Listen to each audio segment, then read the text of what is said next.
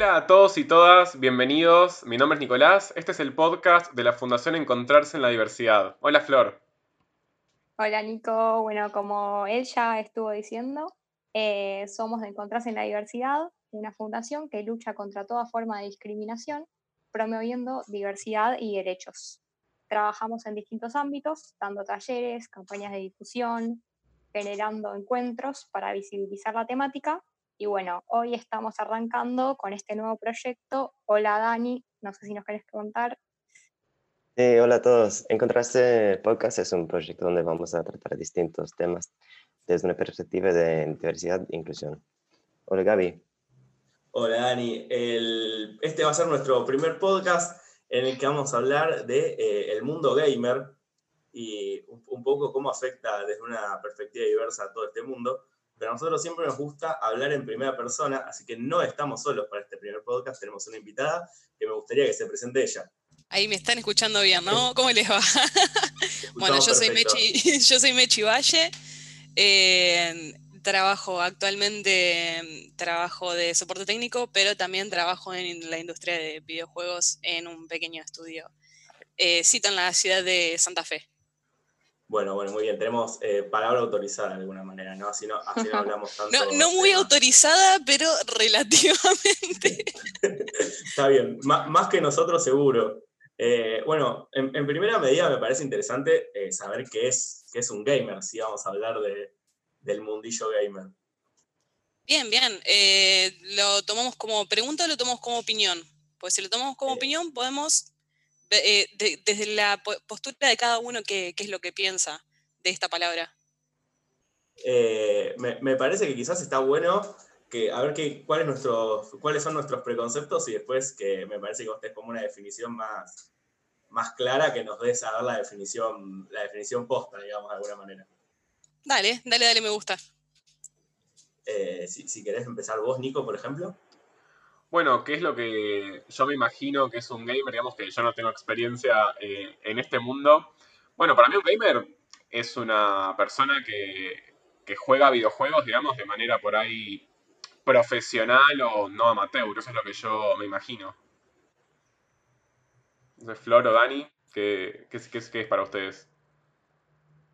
Miren, para mí, eh, yo no sé mucho de este mundo, eh, tengo que admitirlo, como que yo tengo muy el estereotipo cuando pienso en gamer de una, persona sentada jugando, como que esa es mi, mi primera imagen visual, eh, pero no tengo más definición que tipo lo que significa la palabra, o sea, persona que juega videojuegos y sé que hay toda una cultura detrás de eso, pero no puedo profundizar mucho más tampoco. No sé si Dani sabe un poco más.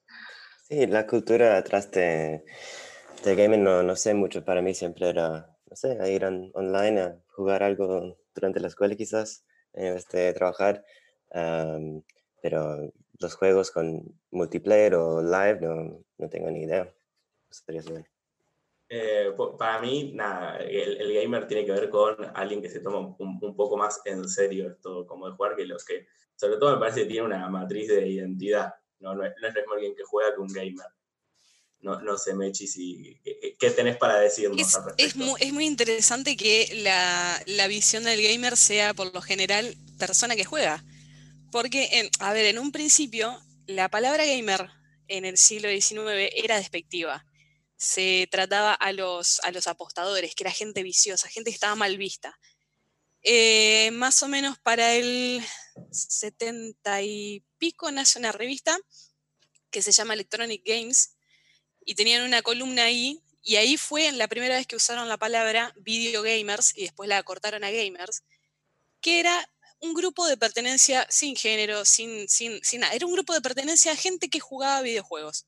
No importa si lo jugaban profesionalmente, si lo jugaban amateur, era gente que le gustaban los videojuegos.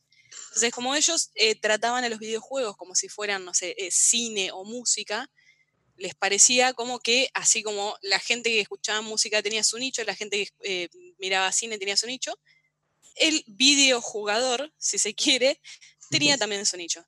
Hoy en día esa figura de vino en casi un refugiado de guerra. Es una persona que eventualmente sufrió ser denigrado por jugar videojuegos y es como que forma una otredad. Es un ellos contra nosotros. Es una suerte de elitismo forzado que eh, en algún momento peleó contra el status quo, eh, porque jugar a los videojuegos estaba relacionado con la inmadurez, eh, distinto a ponerle ser deportista o músico. Entonces se, planta como esta especie de sectarismo de, somos nosotros y ellos, somos nosotros los que jugamos juegos y ellos que hacen otras cosas. No nos quiten a nosotros este lugar. Pero en realidad, en, el, en un principio, el gamer es la persona que le gusta jugar juegos. Así te guste jugar a un juego en el celular, que es lo que más eh, denigrado está quizás, sos gamer igual, porque sos jugador, estás jugando. Claro, sí, es como esta disociación que se dan entre los casual y los gamer, como que hay todavía como, como una... Nosotros no somos esto, ¿no? La, definición por, Claro, pero eso un, poco, un poco pone, claro, eso un poco pone una puerta, que es una cosa que a mí no me gusta para nada, el hecho de poner puertas cerradas donde las puertas deberían estar abiertas para todo el mundo.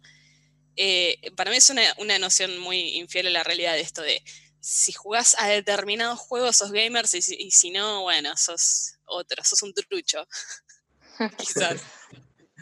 Claro, a mí me había gustado el otro día, creo que estás haciendo un directo en, en Twitch, creo, no recuerdo dónde, eh, me gustó mucho una definición como que era de patobica e identidades. Me, me, gustó mucho ese concepto. Eh, de, ¿Para cuál? Como que, como, que, te estás haciendo un directo, no me acuerdo de, qué juego, y decías como que no nos pongamos en patobica de las identidades. ah, sí, por supuesto, por supuesto. Sí, no, no, no, hay que ponerse, no hay que ponerse en la puerta a controlar quién entra y quién no, porque si no se nos achica el, el ámbito muchos nos quedamos sin trabajo si se nos achica el ámbito también.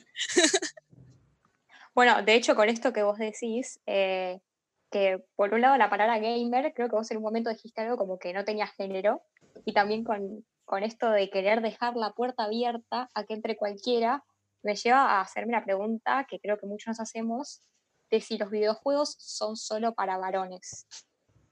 Bien, bien, es, una buena pregunta. Eso, eso tiene en realidad una, raíz histórica muy interesante. No, en un principio no eran, no era así la cuestión. Eh, cuando se inventa la primera consola en 1972, que es la Magnavox Odyssey, las primeras publicidades, eh, de ahí hasta un punto que vamos a marcar como el crash del 83, desde el principio de los 70 hasta el principio de los 80, todas las publicidades eran para las familias. De hecho, hay una publicidad muy interesante, creo que es del Atari 2600, que hay un papá en, una tienda de electrónicos con una nenita y está sacando la chequera y el, vendedor le pregunta, ¿viste? Eh, ¿Te este, estás llevando la consola porque está re buena, porque tiene estos beneficios, qué sé yo? Y el papá dice, no, la verdad que me la llevo porque mi nenita, si no, me mata. Entonces, es una, es una cuestión de que antes eh, las consolas estaban estaban planteadas para la familia. El arcade también, al arcade vos ibas y era la publicidad, era gente jugando. No eran ni varones, ni padres, ni hijos, era gente jugando. Eh, cuando en el 83 cae la industria, caen las ventas porque se satura la industria de consolas, se satura de juegos, los juegos empiezan a bajar la calidad y se empieza a competir contra las computadoras que recién estaban empezando.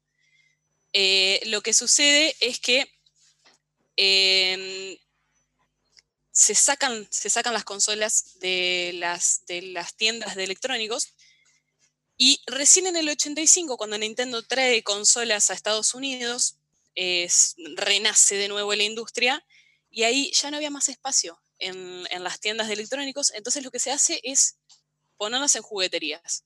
Pero ¿qué pasa? En las jugueterías vos tenías dos categorías. Tenías los juguetes de nene y los juguetes de nena que hasta el día de hoy me parece una tontería, pero bueno, eso ya es opinión.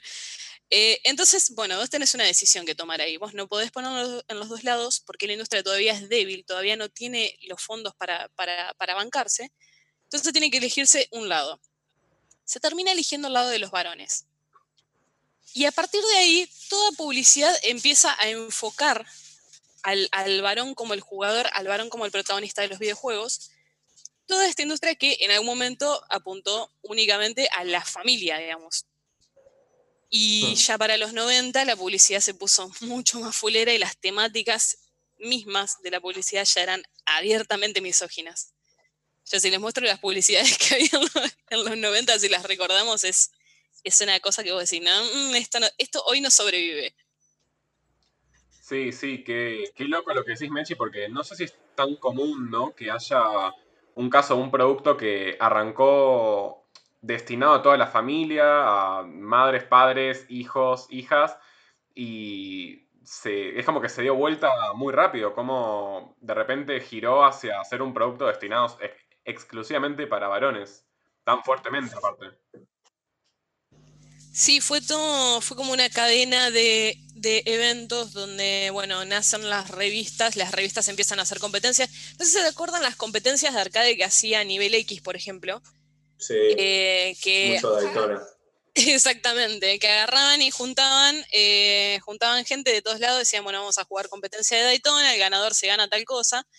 Y la cuestión es que los juegos para los que se competía en esa época eran como las temáticas que estaban co- quizás concebidas más para varones. Eh, las, mismas, las mismas temáticas que se incluían en el pasillo de varones en la juguetería, estaban los autos, estaban las armas, qué sé yo. Entonces, hay como mucha participación masculina y de ahí, de ahí se hizo un sondeo. Lo que pasa es que ahí la industria estaba como muy en pañales en cuestión de estudio de marketing. Entonces los sondeos que se hacían eran muy pobres, muy precarios. Y bueno, se empezó a tomar a partir de eso y bueno, devino en todo lo que tenemos hoy en día. Claro, eh, no- nos hablaste de como de una perspectiva histórica quizás de, del videojuego. ¿Sigue siendo machista hoy en día el, el mundo del videojuego? Hoy en día está, está intentando recuperarse. Lo veo como muy, muy en una puja por intentar recuperarse y veo como a esta figura del gamer sectario tratando de resistirse a esto. Sobre todo cuando hay, por ejemplo, The Last of Us 2 que está presentando a una chica, eh, es una chica gay. Entonces, los, quizás el gamer más, no quiero, no quiero decirlo de manera despectiva, pero el gamer más gamer quizás está reteniendo, quizás está como haciendo la resistencia de que esto no debería suceder, de que por qué esto es necesario, de que no, no hagan estas cosas en mi lugar. eh, y es, es- es una pelea, es una pelea como con todos, una puja, y eventualmente van a tener que ceder porque, bueno, la gente existe y a la gente se la representa porque existe. es así. Eh, eh, eh, justo estábamos, cuando estábamos probando este podcast, yo quizás estoy un poquito más adentro del mundo, los chicos están un poquito más afuera, y en, el, grupo WhatsApp que armamos, Nico nos puso la noticia de que hace poco, creo que ayer, anteayer, se presentó, lo querés decir vos, Nico, tipo, sí, sí, claro, encontré la noticia de que salió en estos días el tráiler del Assassin's Creed, que es un juego muy conocido, eh, que va a salir una nueva versión y aparentemente en esta nueva versión se va a poder elegir que el protagonista sea un personaje femenino o masculino. Y nada, un montón de personas eh, en Twitter y en blogs y en redes sociales eh, quejándose y criticando que, que el juego pierde la esencia, que no es lo mismo, como algo tan básico que es poder elegir un personaje femenino. Ni siquiera es que es obligatorio. Me pareció como... Que, que tampoco son juegos que se atienen tanto a la historia, que digamos, se toman un montonazo de licencias. Si vos me venís con, la- con el argumento de, no, porque históricamente no, estas personas, no, eh, este, este tipo de rol lo ocupaban los varones únicamente. Sí, pero hay un montón de otras cosas también, por ejemplo, no sé, históricamente la gente no da dobles saltos en el aire. histori- Entonces, históricamente la gente no se tira de los tejados y cae en... Claro, en- y cae Ay, entera. Claro. O sea, me parece que el hecho de incluir eh, la opción, que ni siquiera es una, no es una obligación, Claro. es una opción. Podés elegirla o podés no elegirla. Quizás es una opción más para nosotras. Quizás, eh, quizás dijeron, bueno, la verdad que queremos también que haya gente que se identifique, haya otra gente que se identifique con esto. Pero bueno, eh, a eso me refiero con que hay, hay como una resistencia que es inútil. Sí. Claro. Me parece tremendo también el hecho de que eh, la, la empresa justifique la inclusión del personaje femenino desde un lado histórico, no desde un lado de, bueno, queremos incluir eh, que el juego sea más inclusivo. No, no, desde el punto histórico, como para no ofender a, a este grupo de gamers, más gamers, como vos dijiste, eh, capaz gamers más nostálgicos, digamos, Claro, que no quieren salirse. ¿Por qué, por qué la necesidad de justificar cuando hay una, una minoría, cuando hay un colectivo, cuando hay una mujer, y no justificás cuando pones, por ejemplo, al, al, mismo tipo de 30 años, de la misma contextura física que pones siempre en todos los juegos. es, una, es, una, cosa que siempre escapó de, mi inteligencia, nunca entendí por qué. Eh, eh, bueno, y hablando, cuando se representan las mujeres también, ¿de qué manera se representan las mujeres? ¿no? Como que es todo ¿De qué manera? Eso, eso, es todo un tema, eso es todo un tema. ¿De qué manera se representan a las mujeres históricamente? Eh, desde los primeros hasta los últimos. Al principio la cosa había arrancado re bien, porque teníamos a, a, Samus, a Samus, no sé cómo se pronuncia el nombre porque... Ahí, ahí habrá... No sé, seguimos. No, no, no, digo que en, ese principio, o la, bueno, el primerísimo primer personaje femenino que tuvieron los videojuegos, por ejemplo, fue Mrs. Pac-Man, que no era Miss, era Mrs., e, era, era una, era, era una mujer de carrera, como explica mi profesor de historia de los videojuegos, era una mujer de carrera, era una mujer independiente, no era la, no era la señora de, ¿entendés? No era la esposa de Pac-Man, era una de la misma especie de Pac-Man, pero era una chica. y en ese eh, principio teníamos como una, como una representación más neutral, más tranquila de la mujer, como más respetuosa. Con un moño, creo, ¿no? Con un, moño, porque había, había que hacer la diferencia de como tenías, tenías tres píxeles locos, ¿cómo hacía la diferencia? Ah, totalmente. Y, y después, bueno, todo eso se fue perdiendo y se fue quizás modificando y la mujer fue tomando como roles muchísimo más pasivos, eh, ya era como, no, no, sé si llegaba a ser coprotagonista, siempre era como quizás la damisela en apuros, o no sé, roles que quizás una no se llegaba a sentir identificada con lo que sucedía en la historia del juego. Sí, eh, Algo, perdón, eh, perdón Nico, pero algo que me parece re, interesante que dijo Mechi, que capaz eh, no, sé hasta qué punto te dan dimensiones lo, de Samus, que viene de un juego que se llama Metroid, que es un juego en el que jugás con un personaje que todo el tiempo tiene un casco puesto. Eh, y en el último minuto se saca el casco y descubrís que es mujer. Eh, eso me parece súper interesante también, ¿no? Como habrá explotado varias cabezas. Me parece genial porque quizás, quizás el, gamer gamer estuvo todo el tiempo pensando que estuvo jugando con un personaje masculino y al final, ¡ah, Tomás! Estuviste jugando con una chica y no dijiste nada y no te cambió nada en el juego. claro, no te cambió nada, es el mismo juego. Entonces, ¿por qué, no, ¿por qué no dejas poner una chica en el Assassin's Creed si no te cambia nada? Escúchame una cosa. Pero sí. Sí, sí, sí, tal cual. Eh, también hablamos de la representación del cuerpo femenino, ¿no? En los videojuegos, sobre todo en los videojuegos más actuales, es algo bastante llamativo, cómo se aleja bastante de, la realidad. Sí, sobre todo los juegos como por ejemplo los eh, RPG eh, japoneses, que tienen como esta tendencia de, exagerar quizás las proporciones, de poner proporciones inhumanas quizás. Eh, lo, bueno, los, juegos masivos en línea, los MMO, que por lo general hay un chiste muy recurrente en los videojuegos que es la bikini cota de malla, que al, personaje masculino le dan una armadura de pies a cabeza y al femenino le dan una bikini, básicamente. y bueno, esas son todas cosas que quizás están intentando, se está intentando recuperar el, eh, la verdadera la representación quizás racional del cuerpo de la mujer, que también ya sufría con, Lara Croft en algún momento, con ese, ese busto exagerado que solía tener y que ahora quizás las quejas son que no lo tiene. Pero sí, eh, sí, sí, sí. Sí, hasta tal punto que había como una leyenda urbana en el primer Tomb Raider, que es que había una manera de desnudarla a, Lara y en realidad cuando metías ese truco explotaba tu personaje. Me parecía un detalle hermoso, siempre, me pareció. Muy poético. Muy lindo, muy lindo. Eh, Para mí eh, también, además de, digamos, eh, cómo está vestida, que primero me sorprende, o sea, si yo pude ganar estando en bikini y vos tuviste que usar una armadura, o sea, yo soy superior claramente, eh, pero bueno, más allá de eso también es el rol que ocupan, porque no solo que no es que en bikini salvó al mundo, sino que seguramente fue salvada o ni siquiera, capaz era, por ejemplo, yo veo mucho el GTA, porque bueno, es de lo más común, que es como una especie de premio, es como algo como con lo que te cruzás, interactuás y seguís. Em, a mí me genera mucha curiosidad cómo es esto del rol que tienen las mujeres dentro de los juegos. Sí, ya si hablamos del GTA es una cosa muy fulera porque el GTA es como si vos, si vos eh, agarras eh, el lado tóxico de la masculinidad, lo potencias mucho, mucho, mucho hasta el límite, hasta que ya no lo puedes potenciar más y lo metes dentro de un videojuego, de una saga de videojuegos, ahí te nace el GTA. Eso es el GTA.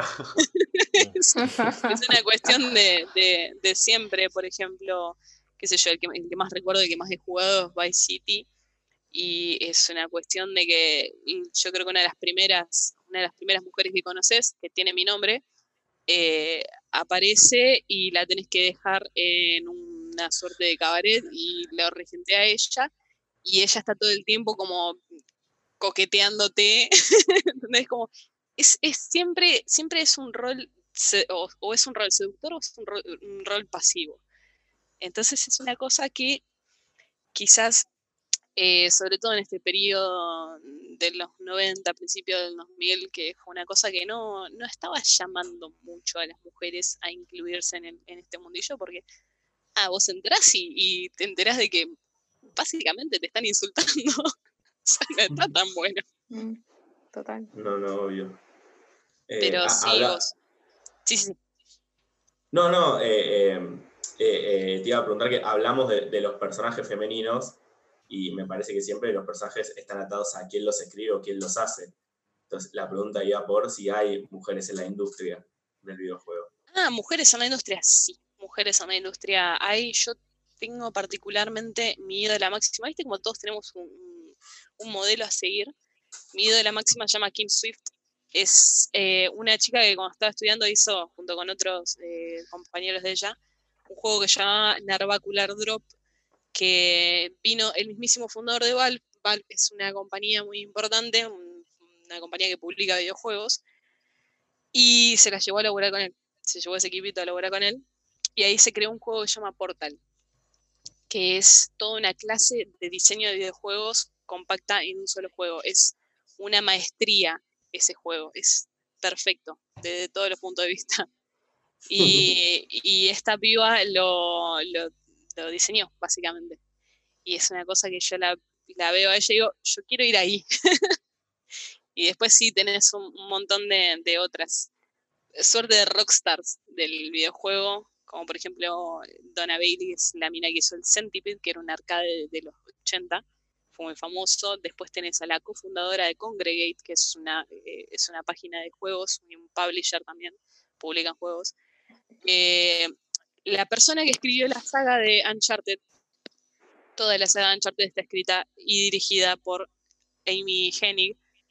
O sea, vos vas viendo y decís, no, no puede ser, no puede ser, no puede ser. Es como que eh, mentes brillantes que por ahí no tienen tanta, tanto protagonismo, tanta, tanta cobertura, quizás, eh, que uno los va descubriendo de a poco.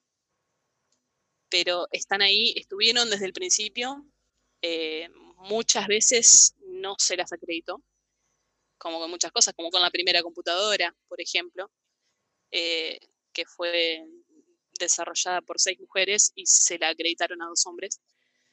Eh, y, bueno, son cosas que uno tiene que ir descubriendo porque lamentablemente la historia es como que las va, las va tapando con corrector. Sí, claro, es re interesante lo que decís. yo, por ejemplo, pienso una pregunta como para gente que por ahí yo, no tengo idea del tema y mucha gente que tampoco. Los videojuegos más conocidos, por ejemplo, hablábamos del GTA, ¿no? Y un montón de juegos que, reproducen estos estereotipos machistas bastante fuertes, que la mujer tiene un rol, como decís, o un rol sexual o un rol pasivo. Eh, ¿Esos juegos están totalmente creados por hombres? Digamos, ¿cómo, cómo es ese momento de creación? No sé si totalmente, no conozco bien todos los equipos porque, bueno, uno por ahí no llega a conocer todos los equipos porque sale el nombre del equipo y no, no siempre los, las personas que trabajaron ahí. Pero hay una realidad y es que la mayor parte de la industria está dominada por, eh, hombres y eso es una realidad. Eh, la mayor parte de los, equipos de, desarrollo están compuestos por, varones, estuvieron toda la vida compuestos por varones. Es una cosa que también estamos tratando de recuperar de a poco. Eh, pero también viene de la, mano con esto de que, bueno, las mujeres, eh, yo tenía una discusión muy latente con un compañero de trabajo que me decía, pero las mujeres no eligen la carrera de ingeniería, no les interesa. Y no sé si no les interesa, capaz que es esa misma puerta la que hace que no, que no entren, que es como que se ven, se ven como, como enajenadas, se ven como, como las otras ahí, quizás. Y bueno, todo esto fue, eh, fue yendo hacia el lado, hacia este lado, hasta, hasta que los equipos están mayormente compuestos por hombres.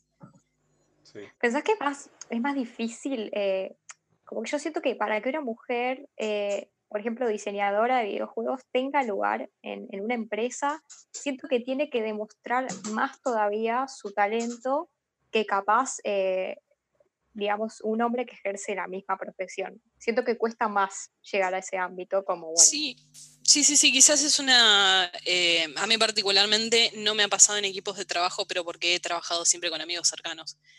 Pero en la industria en general, eh, hay dos tipos de discriminación que la gente por ahí no considera discriminación, pero lo son.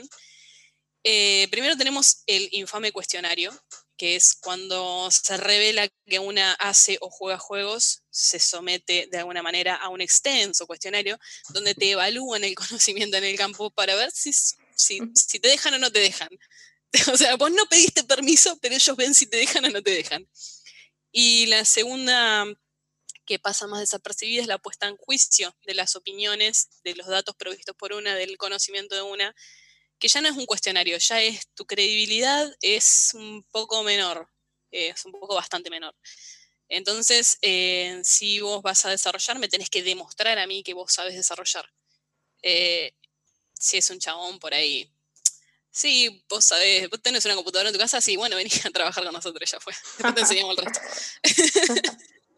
A mí personalmente no me ha pasado mi, quizás mi experiencia es muchísimo más sesgada por el hecho de que yo ni bien entré a esto, entré rodeada de amigos, entré rodeada de amigos que no ven, no ven esas cosas, no, no les prestan atención a eso, que ven el potencial de las personas, que es bueno con las personas con las que uno elige rodearse. Eh, y no, no he sentido quizás eso en equipos de trabajo he sentido afuera, pero no en equipos de trabajo. Pero sé que sucede porque, nada, estoy leyendo constantemente a, chicas desarrolladoras eh, y es, es, una cosa que es, es estresante. Eh, eh, no, me quiero ir de este tema sin hacerte dos preguntas. La primera es por otro tipo de identidades. Hablamos de las mujeres quizás como como identidades eh, nada, que, fueron avasalladas. Te pregunto otras identidades, como por ejemplo puede ser lo trans o lo gay, o esas, esas identidades están representadas en, el mundo del videojuego. ¿Representadas en juego, en el juego como producto o en el juego como industria de parte de desarrollo? Eh, en principio te preguntaría por los dos, pero primero eh, te pregunto sobre todo por, el, por, los, por los juegos. Y en los juegos, la verdad que no mucho y por lo general el, punto que un poco más de broncada es que por ahí se los toma como el comic relief, como el, como el chiste del juego y es como... Como el, Fabián Llanola. Claro, es como que vos decís, eh, bien, pusiste un personaje trans, me, me parece hermoso que lo hagas, pero ¿tiene que ser para hacer el chiste? O sea, no puede ser porque es una persona. Totalmente. Y, son cosas que hasta el día de hoy por ahí siguen pasando. Quizás menos porque ahora ya estamos como más... Eh, hablamos más, quizás, nos comunicamos más y expresamos más las incomodidades hacia este tipo de representaciones, eh, que me parece perfecto. Pero que sucedió muchísimo, sucedió muchísimo y la representación todavía no es justa. Es una realidad. Hay, eh, ah, estamos hablando de la regla, siempre vamos a estar hablando de la regla. Hay excepciones, hay excepciones son contadas. Ese es el tema. Estaría bueno que la regla sea que la representación de personas trans, de, personas de cualquier orientación sexual sea como personas, como debería ser, y no como, como el chiste. Claro, que su rol no se limite a ser trans, ¿no? o cualquier otra cosa. Exactamente. Que sea algo que es porque existe, pero que no sea así como existe el cis, existe el trans. que sea algo que es porque existe, pero que no sea que todo, todo alrededor eh, se limita a eso. Quizás. Totalmente. Y, desde el punto de vista de la industria, ¿existen eh, personas trans que se dediquen a hacer videojuegos? Existen. Eh, quizás están aún más invisibilizadas eh, si puede ser una realidad esto aún más perdón, invisibilizadas que las mujeres, eh, pero están, y sobre todo están en, por ejemplo, en, esports. En esports, eh, yo creo que una de las últimas figuras de los esports fue una chica trans. Pero no recuerdo bien en qué equipo estaba jugando. Sé que sé que fue como eh, una figura del equipo, digamos. ok, eh, eh, vamos a aclarar porque no, no, el que nos esté escuchando no tiene por qué saber. esports son. no, tranquila, tranquila. Esports son deportes electrónicos. Básicamente son dos equipos o más que compiten como si, como si fuera un deporte, digamos, pero jugando un juego. Eso es un esports, así contado, medio, medio básico. Eh, Mil disculpas, yo estoy, muy acostumbrada a hablar con, hablar en, este idioma y no, estoy considerando. Perdón, perdón. Eh, no, tranqui, tranqui, porque nos das el pie eh, increíble para empezar a hablar de este mundo, ¿no? Del mundo del eSport. podemos hablar entonces quizás de, de de, dónde, de, dónde viene todo ese, hostigamiento y en qué lugares son los que se genera. Porque uno piensa que si, eh, por ejemplo, si yo voy a jugar al fútbol, eh, de, qué manera me, podrían hostigar? ¿Me, gritarían?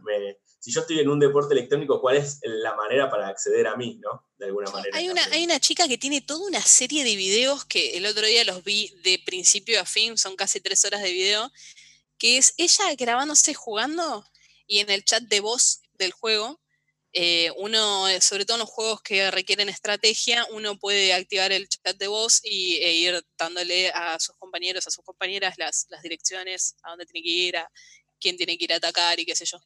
Eh, y esta chica tiene toda una serie de videos que es ella jugando y tipos que le dicen, a ver, desde acoso sexual hasta andar a la cocina, todo lo que está en el medio. Y una cosa que voy a decir, yo, yo no podría soportar esto. Yo a la, primera que me pasa eso, yo me retiro. Y la piba sigue jugando y dice, no puede ser que todos los días, en todas las partidas, yo tenga que soportar esto. Y te muestra, no sé, 100 partidas distintas y en todas las partidas hay por lo menos un chabón que le hace algo de eso. Y esto se debe más que nada a dos cosas. Primero el anonimato y segundo el baño de varones el anonimato te deja, de, ya te deja decir lo que quieras, porque a tu nombre, tu nombre y tu imagen no se ven ensuciados. Entonces, a ver, hay que tener un montón de valentía para eh, dar opiniones con, tu foto, con tu nombre y tu apellido. El tema es que el anonimato te da como esa valentía eh, gratuita porque vos no te ves eh, afectado. Y el baño de varones es lo que pasa en los juegos en línea, que cuando se juega multiplayer en línea, se puede caer en la desgracia de entrar a una partida con todos tipos. Y los tipos tienen su código de manada. Eh, los tipos entre ellos es como que se avalan cosas que normalmente por el rechazo social no se avalarían. Y quizás eso es lo que abre la puerta a que, nada, a, estos, a estos acosos.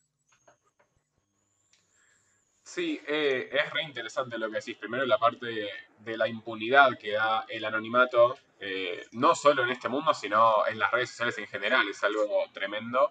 Totalmente. Em, y lo segundo que sí me parece re interesante para la, parte final que habíamos pensado, que en este mundo pasa algo que creo que hay tanto estas, agresiones que reciben muchas veces las mujeres que, participan de, de los juegos, como que esta agresión por ahí se da tanto en este mundo porque es algo que en la vida diaria, creo que el feminismo es algo que, viene avanzando, que quizás es como una vía de escape, como que por ahí en la vida diaria un hombre no puede hacer estas cosas que, hacen. No, no, recibiría el, castigo social, básicamente. Claro, tal cual. O sea, me parece que es como un método, como una vía de escape de estos últimos, eh, o no, sé si últimos, pero estos rincones que, que existen como para desarrollar estas actitudes machistas y misóginas que, no se podría en la vida diaria. Por ahí sí, por ahí es una vía de escape, por ahí eh, funciona con todo Internet, como dijiste hoy, eh, eh, por ahí es una vía de escape de cosas que normalmente uno no podría decir que eso es lo más, eso es lo más triste, porque si son cosas que vos normalmente no podrías decir, pero te ponen una careta delante y las decís, es porque realmente las pensás, es porque realmente las sentís. Y es doloroso ver que hay una, un gran porcentaje de gente que realmente las siente eh, y que no las dice porque, bueno, recibiría eh, condena social, pero las sigue sintiendo. Eh, eso es lo que me da la pauta a mí de que falta un montonazo de educación por delante en este, en este tema, digamos. Pero quizás sí, quizás es, quizás es un espacio en el que se puede quizás fantasear con con, esta superioridad de caricatura que, se ha armado.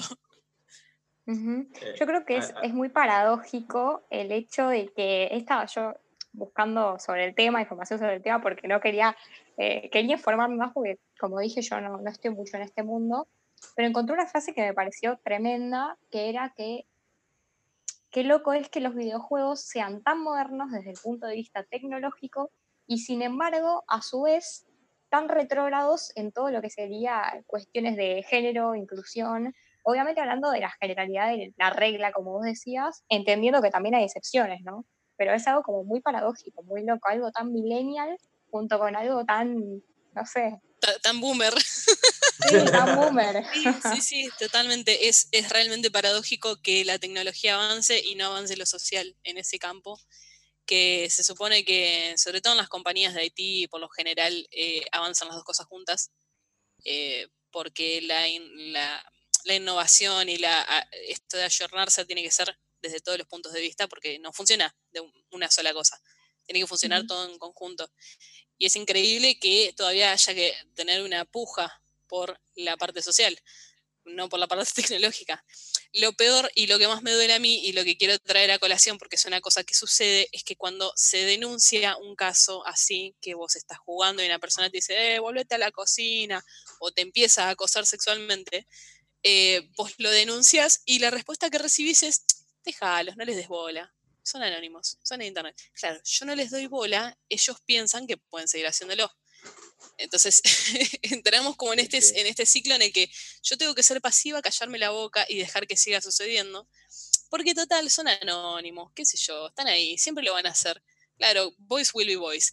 No, no funciona así, porque si uno no pone un, parate en algún momento, eh, la cuestión sigue. Y me parece, una, me parece una actitud muy pasiva la de, nada, déjalos nomás. No, la verdad que no, porque siguen jodiendo. totalmente. Me, parece, en primer punto, lo, que hablábamos, lo que decía Nico, lo que decías vos, Mechi, como que eh, teniendo en cuenta estas cosas, no es que el mundo del videojuego sea machista, sino que quizás la sociedad es el problema y que acá de última es una vía de escape. no, vamos a cambiar nada solo mirando el mundo del videojuego. Quizás estaría bueno mirar a la sociedad y che, mira, esto se ve reflejado acá, ¿qué está pasando? Como que es un problema esto, esto, podrá ser un, último bastión, pero eh, antes de romper el último bastión hay que romper todo lo demás.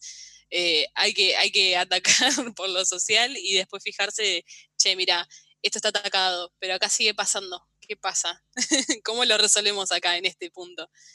Y es mucho lo que pasa también en internet con, con anonimato, con me ha pasado un millón de veces con amigas a las que han amenazado con subir fotos íntimas eh, personas que se resguardan desde el anonimato, que con su cara y su foto, con, su cara y su nombre no lo haría. Eh, entonces hay que, hay, que, hay que empezar a entender cómo se podría atacar a estos nichos que todavía dan impunidad. Pero sí, es, una cuestión social. y uno desde su lado de, en, mi caso, por ejemplo, hombre blanco y cis, no hacerse el boludo. Eh, También. También no, seguir, la lógica del baño de varones, digamos, no seguir eso de avalarle al otro por eh, tampoco por el miedo de que te digan, eh, no, vos sos mantequita, no, sos como, le, como dicen ahora, hay un término espantoso que es manchina, que no, no, le voy a explicar porque es muy grosero, pero es, es un término como diciendo eh, inferior a mujer y, y, es, algo, es quizás a lo que se arriesga em, el varón en estos ámbitos que no le tengan miedo. O sea, es, es, el mismo tarado que me está insultando a mí, te está insultando a vos y sigue siendo el mismo tarado y lo vamos a combatir entre todos. No se lo tenemos que dejar pasar, no tenemos que rendirle cuentas a él. Es así. Totalmente. Me parece excelente esta expresión de baño de varones. Nunca la había escuchado y la voy a empezar a usar porque me parece que es excelente. No sé, es como que está eh, muy bien definido. sí, es esta camaradería. Ay, qué palabra difícil, por eso le digo baño de varones. donde, bueno, donde uno quizás eh, afuera del baño de varones no avalaría estas cosas, pero adentro somos todos nosotros, entonces no pasa nada. Total. Eh, bueno, ya eh, nos están diciendo que, ya es como la hora de ir cerrando, nos está diciendo nuestro productor por cucaracha. Así que para, ir cerrando, eh, te pido, Meche, antes de terminar, que hablamos de toda un poco la mierda de la industria y a nosotros siempre nos gusta hablar de, bueno, y esto es lo que se hace bien, estas son las buenas prácticas. Así que te voy a pedir algunos ejemplos de, che, esto la están haciendo bien, no es que todos son una mierda. Uy, Está complicada la cuestión. Ah, hubo un uy, eh, hubo uno, hubo un juego que la estuvo haciendo muy bien, pero que ya, bueno, ya salió de soporte, ya se dejó de, de, soportar este juego, entonces ya es como que ya está muriendo el juego, que era Heroes of the Storm, que era eh, un relativo al LOL, que me acuerdo yo cuando, cuando, quise entrar a jugar al LOL mm, recibí un montón de agresiones y cuando quise entrar a jugar a este, lo que hacían era, se podían denunciar las agresiones, entonces se baneaba a los usuarios que agredían y ahí era como que se iban poniendo pequeños correctivos y la gente iba como aprendiendo. Entonces, eh, para mí, ese, ese tipo de comunidades la hace bien. El, tipo de comunidades que a vos te permite eh, defenderte contra el abuso, para mí la están haciendo bien. Eh, si por mí fuera, todos los, todos los, todos los videojuegos deberían tener, todos los juegos online, obviamente, deberían tener este tipo de política. Excelente. Eh, ahí hablamos de una buena práctica en cuanto a la, comunidad y antes habíamos hablado de un poco de la representación. Eh, ¿Hay algún juego que te parezca que, representa bien, por lo menos a las mujeres, que entiendo que es el colectivo en el cual te sentís representada? Uy, uh, complicadísimo. Si, no se te ocurre, si no se te ocurre, eh, está, podés pasar, no hay ningún problema. Eh, Así el aire no se me ocurre, que es algo tristísimo, pero tiene que haber, tiene que haber. A mí, eh, eh, no, sé si lo jugaste, pero a mí me, nombraron mucho al Celeste, por ejemplo, como. Sí, totalmente, totalmente, totalmente. De hecho, Celeste y Gris, que también es otro color, que también tiene una, una, protagonista femenina que está muy bien, que hacen como quizás un análisis de, de un análisis introspectivo del ser humano. Son muy lindos juegos y está muy bien representada la mujer en esos juegos. Eh, quizás los indie, quizás los indie saben representar mejor a las mujeres que los AAA, me parece a mí. Voy a dejar esa opinión. me van a lapidar por esa opinión. me encanta Mechi porque yo había escrito, eh, una de las, temáticas era esa, pero nada, la había salteado y me encanta que me vuelvas a tirar el pie. Eh, una genia, la verdad. Eh, algo que nos quieras, un cierre, alguna reflexión final, algo que nos quieras decir. Mi única reflexión en la vida es que no pongan puertas, no cierren puertas donde tienen que estar abiertas, no, no se pongan en patobicas de, lugares que, tienen que ser de todos. Y sobre todo eh, que la mujer que quiere desarrollar, métase a desarrollar, que está buenísimo y es súper divertido.